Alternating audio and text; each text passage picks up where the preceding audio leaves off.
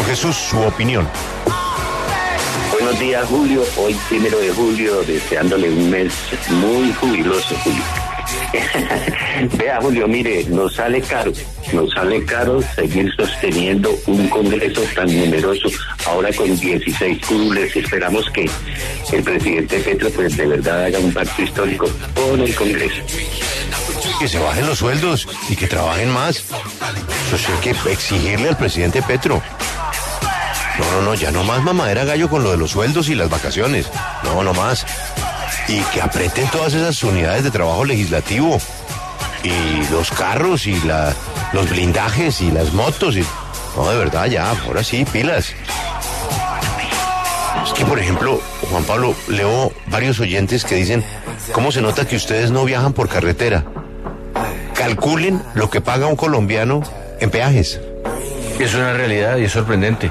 Sorprendente lo que Porque estoy leyendo. En, en recorridos, en eh, algunas ocasiones muy cortos, se suceden tres, cuatro peajes, algunos eh, por 10 mil pesos, otros por más, y sumando, sumando, perfectamente usted puede estar pagando 50 mil, 60 mil pesos en peajes en apenas un, tra- un trayecto. Mire, le doy un ejemplo.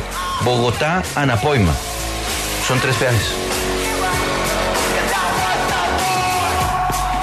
Aquí manda un oyente y escribe en el numeral y manda la proporción. ¿Cuánto se gana un congresista en Colombia? 40 salarios mínimos. En Argentina, 20 salarios mínimos. En Estados Unidos, 11 salarios mínimos. En Venezuela, 9 salarios mínimos.